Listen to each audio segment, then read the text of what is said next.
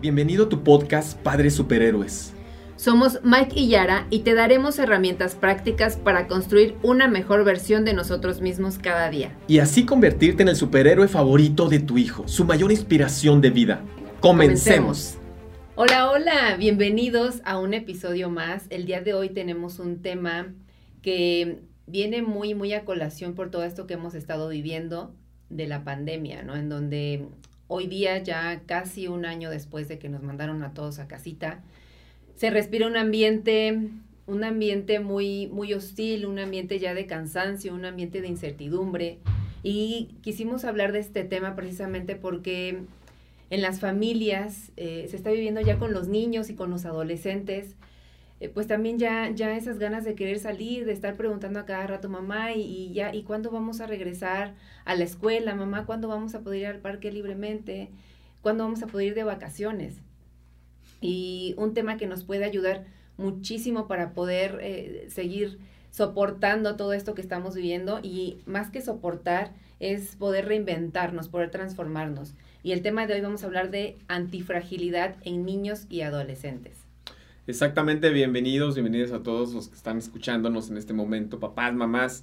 Este tema, como dice Yara, es súper importante eh, porque es como un poquito, ahorita Yara les va a explicar esta parte de, hemos escuchado mucho de la resiliencia, pero ¿qué es la antifragilidad? ¿Será algo parecido?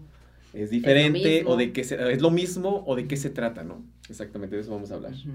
Sí, queremos empezar eh, definiendo la resiliencia, ¿de qué se trata? Bueno, la resiliencia, si, han escuchado, es cuando pasas por un, por un proceso complicado en donde puedes ser flexible, puedes entender ese proceso y una vez que ya pasas por ese proceso difícil, regresas al punto en el que estabas antes, ¿no? Existe como esa flexibilidad en donde puedes soportar eso que estás viviendo.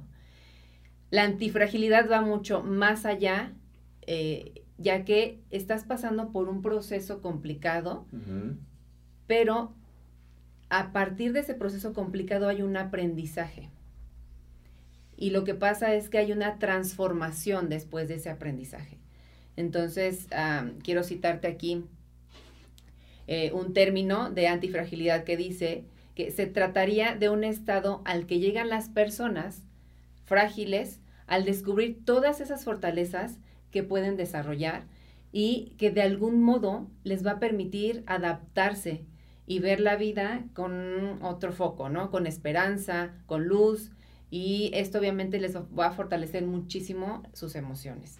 Exactamente, básicamente es desarrollar los talentos que tienes para convertirlos en fortalezas y entonces enfrentar situaciones difíciles como puede ser la pandemia.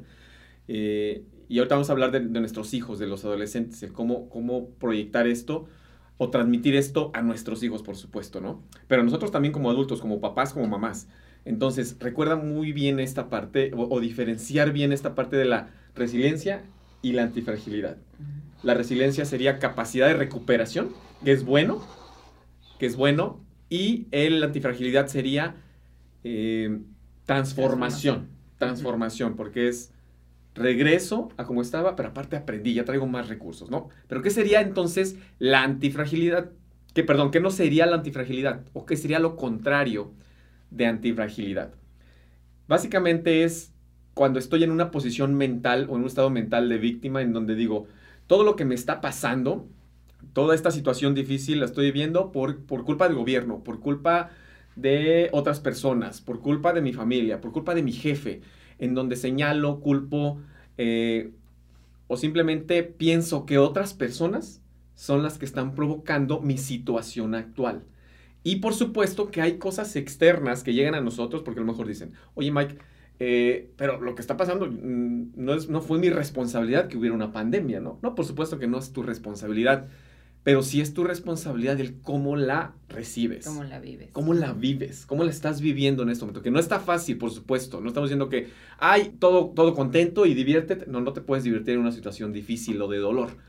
Pero sí puedes vivir o tener una experiencia de aprendizaje o de crecimiento, ¿no? Entonces sería estar en un estado de víctima en donde estoy bloqueado, en donde no tengo un crecimiento personal. Eso sería básicamente lo que no es antifragilidad, eso sería lo contrario. es un estado mental distinto. Sí, sí, en, en, términos más coloquiales, pues cuando te sientes muy vulnerable, Exacto. cuando así literal te sientes chiquito, ¿no? Ante todo este mundo, ante este virus tan grande que está eh, atacando a todo el mundo, cuando te sientes eh, desprotegido, ¿no? y, y, ya no encuentras salida, ya no hay para dónde, para dónde ir más allá, ¿no? Y aquí es súper importante, recuerden que ustedes, papás, como, como pilares de, la de las familias, pues sus hijos van a, a adquirir o a sentir o a llevar a vivir esa emoción que ustedes están viviendo. Y es bien importante que ustedes puedan detectar el estado de ánimo en el que se encuentran en este momento y a partir de ahí, eh, ¿qué quieren hacer? ¿Quieren seguir en ese estado eh, en donde quizá no se sientan nada bien y probablemente ya está, estén viendo que sus hijos también están teniendo ese mismo estado, en donde a lo mejor inclusive ya está eh, sus, sus, pequeños o hasta adolescentes, ¿no? Porque también una forma de que los adolescentes lo puedan manifestar es, mucho eh, siendo, con, siendo rebeldes, eh, aislándose, los niños pequeños pues también haciendo rabietas, ¿no? Entonces es importante que puedas identificar en qué estado te encuentras y a partir de ahí, ¿qué quiero hacer? Quiero quedarme a esperar a que esta situación que estábamos viviendo termine y quiero regresar a lo que era antes o quiero tomar esta, esto que estamos viendo como una oportunidad y entonces transformarme, poner atención a qué es, qué es eso que yo estoy sintiendo, si estás sintiendo dolor, eh, miedo, trata de identificar de dónde viene ese miedo, trata de, de identificar eh, en, en, que, de hecho, hay, una forma eh, muy importante donde puedes darte cuenta lo que estás sintiendo, es pon atención en tu cuerpo, dónde lo sientes, qué estás sintiendo. Y esto mismo transmitirlo a tus hijos. Y justo, pues una forma de que podamos fomentarlo con nuestros hijos es poder fortalecer nuestras emociones. Algo que nos, que, que no nos ha permitido llevar este proceso o este tiempo que estamos viviendo es tomar esa, esa situación como un aprendizaje, tomar ese momento y poner atención, echarnos un clavado a nuestras emociones, porque recuerden que las emociones no son buenas ni malas. Así sintamos alegría, así sintamos dolor, miedo, enojo. El enojo no, la emoción del enojo no es malo, es una emoción y es importante que tú la puedas vivir, que la puedas sentir y qué vas a hacer con esa emoción. Y así lo vas a transmitir con tus hijos. Si los ves tristes, eh, si los ves como ansiosos, acércate a ellos. Eh, empiecen como a, a, a, poner mucha atención, a ponerle nombre a esas emociones, porque eso también te va a ayudar a hacer mucho, a fortalecerte también. Es como compartir o inspirar la gestión emocional como papá y mamá, ¿no? Es lo gestiono yo como mamá, como papá, para que tú, antes de decirte yo, gestiona tus emociones, hijo, o mi hijo adolescente, mi hija adolescente en este momento difícil, sé que estás triste, sé que estás aburrido, sé que no te gusta tomar clases en línea, pero gestiona las emociones. Más que eso sería, yo gestiono mis emociones como papá y como mamá, ¿no? Para que eh, ese ejemplo o, o, esa... Vívelo, vívelo tú. Exactamente, vívelo para que tu hijo pueda aprender a vivirlo de esa manera, ¿no? Sí, es, es, es, es de esa manera, ¿no? Uh -huh. Otra parte importante creo que es el enfoque a lo positivo, ¿no? Y yo, yo me diría también, genera esa inspiración en tus hijos para que puedan tener una perspectiva positiva de lo que está sucediendo o de lo que experimentan en su vida. Están pasando por un momento difícil, ¿cómo, ¿qué enfoque o qué perspectiva o qué significado le vas a dar a esa experiencia? Eh, y cómo lo vas a capitalizar en, en, en, en, aprendizajes, en experiencia.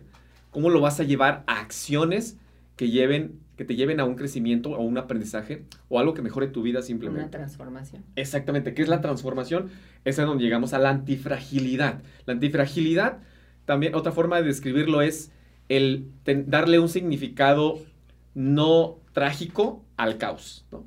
Tengo un caos mm. o, o, o, genero o, o vivo una experiencia difícil, que es el caos, y no la entiendo. ¿Por qué? Pues porque pienso o siento o me educaron eh, enseñándome de que todo tiene que estar en orden. esta, este teléfono, este lápiz tiene que estar aquí en su lugar. Eso es orden. Entonces, cuando de repente tenemos como mucha obsesión o mucha tendencia a que todo esté ordenado, que no está mal, por supuesto, pero cuando ya se convierte en algo muy reiterativo, entonces cuando algo no está bien, sobre todo que viene de algo externo y que no está en mi control, me, empiezo a poner ansioso y la incertidumbre me da miedo.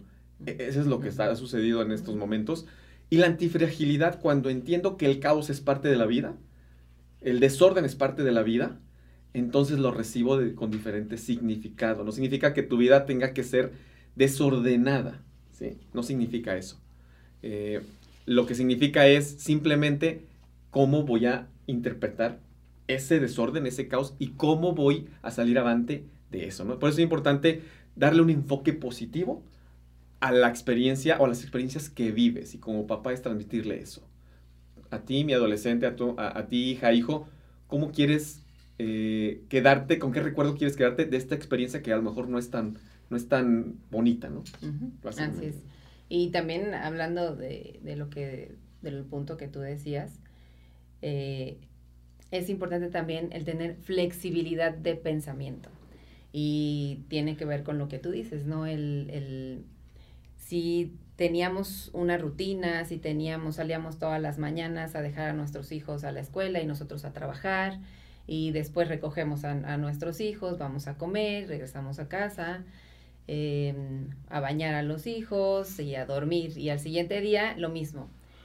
Y de repente, de la noche a la mañana, pues todo eso cambió, ¿no? y ahora ya el trabajo lo llevamos a casa, nuestros hijos están en casa y todo, todo, todo, todo está en casa y no podemos salir, no tenemos esa libertad que como seres humanos también es algo natural que tenemos, ¿no? El, el ser libres, el poder hacer las cosas cuando nosotros querramos y que crees un buen día, nunca nos lo imaginamos y pues pasa eh, que no podemos tener esa libertad y además nos despertamos todos los, todos los días con esa vulnerabilidad de qué tal si hoy me toca y me enfermo, ¿no? O qué tal si hoy recibo una llamada de un familiar. Que ya falleció. Que eh, sí, sí, o, que está enfermo. Que ya falleció. Y, aquí es bien importante que tengamos esa flexibilidad de pensamiento, porque acuérdate que cuando tenemos esa rigidez, no nos permite ver más allá. Eh, hace cuenta que tenemos una, este, cerrados aquí los ojos y tenemos un caminito trazado y pase lo que tenga que pasar o pase lo que, o lo que haya ahí, yo sigo mi camino, pero entonces me encuentro con una pared y como ya no tengo más apertura de mente, ya no puedo seguir ese camino, se me acaba mi camino. ¿Y qué crees? Eh, si tú hubieras volteado un poquito más para acá, había otro camino donde podías encontrar, ¿no? O una solución, eh, hablando de, de, tener el enfoque positivo, ¿no? ¿Y qué tal si de este lado encuentro una ventanita y puedo salir por ahí y encuentro otra otra solución. Eso es la flexibilidad, donde te abre las puertas y donde puedes tener mucha creatividad para encontrar el cómo sí, el cómo salgo de esto. Exactamente, es como tener un enfoque, pasar de un enfoque único a un enfoque múltiple, que significaría ampliar tu panorama o tu contexto, tu visión. Como dice Yara, veo en esta situación solamente una salida, ¿no? O veo solamente esto, ¿no? Pues no tengo otra opción, es esto nada más. Eh, y no, generalmente siempre hay muchas opciones, pero para ver esas opciones, eh, y como bien lo dice ya, es flexibilidad de pensamiento, es abrir mi contexto, pensar fuera de la caja, generar nuevas conexiones neuronales, nuevos pensamientos, y eso significa, significa romper paradigmas, romper creencias, dejar de pensar de la forma en que me educaron un poco y empezar a ver como ven otras personas, que sé que me puede servir, por supuesto. Y eso lo logras mucho dejándote entrenar por, especialistas, por personas, para que te puedan guiar, ¿no? No te quedes solamente con tu conocimiento, con tu experiencia, es escucha a más personas, escucha nuevas formas, no te vas a quedar con todo lo que te dicen, pero seguramente siempre sacas nuevas herramientas, nuevos recursos para tener, eh, para enfrentar esas situaciones, Sí, y bueno, ya, ya vamos cerrando. Eh, quisiéramos, como en todos los podcasts, podcast, perdón, llevarte a la acción. Eh, como, como bien te decía en un principio, al inicio de, este podcast, que analices en qué situación estás tú. Si estás en una situación de víctima donde te sientes chiquito, donde ya no sientes que hay más salida, o si estás como en esa posición de va, vamos a, tenemos al toro enfrente y vamos a, este, a ver de qué manera lo podemos pasar, ¿no? Y eso mismo transmitirle a tu hijo. Vive lo primero tú y así como tú lo vivas, recuerda que así lo va a vivir tu hijo. Y a nosotros nos encantaría, nos encantaría que de verdad después de, porque créanme que esto va, esto de, la, de la pandemia y demás, va a pasar. Lo que sí es que ya nada va a volver a ser igual antes, eh, después de esta pandemia. Y sí es súper importante que tengas esa transformación y que la lleves con tus hijos, la vivas con tus hijos. Exactamente, vívelo para que puedas inspirar a tus hijos. Nos encanta que hayas estado aquí. Muchas gracias por estar y nos estamos viendo en el siguiente capítulo. No te lo pierdas, te mandamos un fuerte abrazo. Un abrazo. Recuerda que ser un padre superhéroe no es ser un padre perfecto. Es ser un padre consciente y presente en la vida de nuestros hijos.